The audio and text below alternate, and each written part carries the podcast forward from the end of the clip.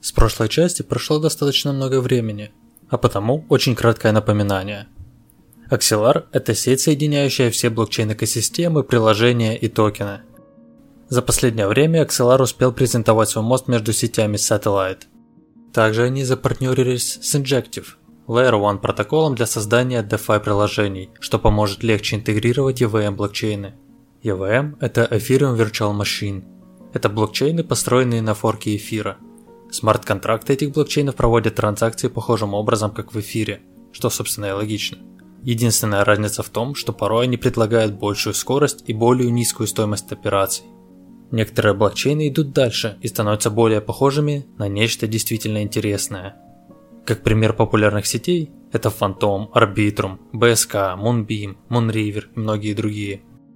Итак, в прошлом эпизоде мы рассмотрели особенности Axelar, а именно то, что я называю просто под ключи, поддержка обновлений всех блокчейнов, единый уровень языка приложений и то, что безопасность поддерживается DPoS, делегированным Proof of Stake. Также я рассказал про порог, цифровые подписи и мост между блокчейнами, который как раз таки недавно вышел, который можно считать некой демонстрацией возможностей.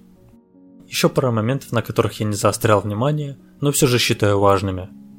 Axelar состоит из децентрализованной сети валидаторов, предоставляет SDK и API.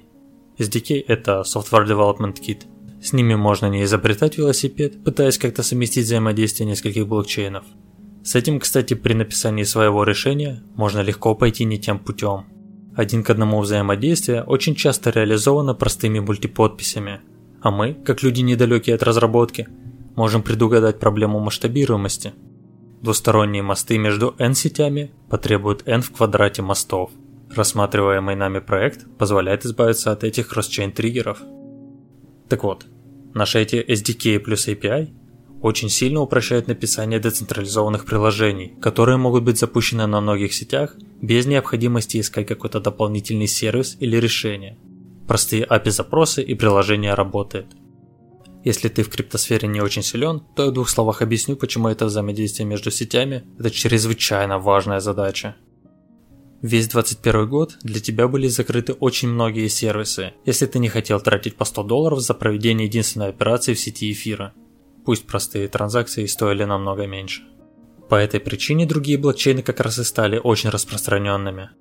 Это далеко не единственная причина, почему нечто подобное крайне необходимо, чтобы Web3 превратился из чего-то непонятного и ненужного в часть интернета, прочно занимающую свой сектор. Перейдем к технической части, которую мы пока не рассматривали. Cross-Chain протокол передачи. Cross-Chain Transfer Protocol, CTP, мы будем называть дальше. Это протокол уровня приложений, позволяющий приложениям использовать кросс-чейн функции. Рассмотрим это на примере DeFi, основной фокус которых на обмене.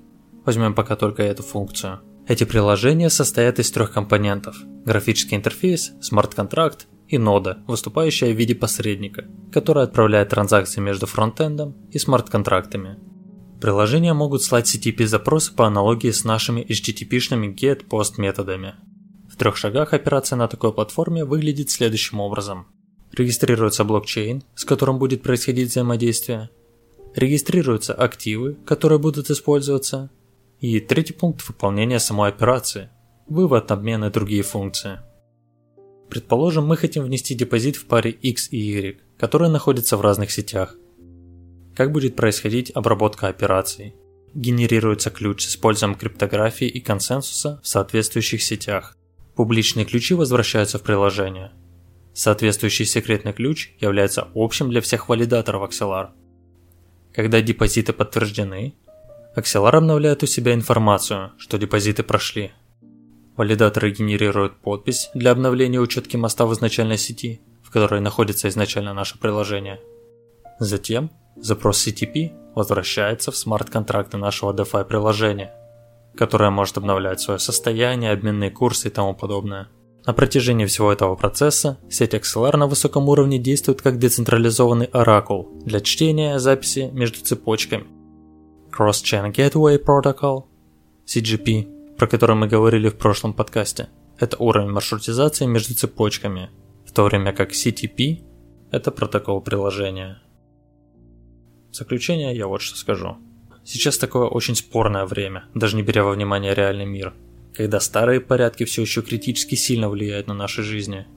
Однако есть такие штуки, как Web3, которые потенциально могут изменить текущий вид взаимодействия с интернетом.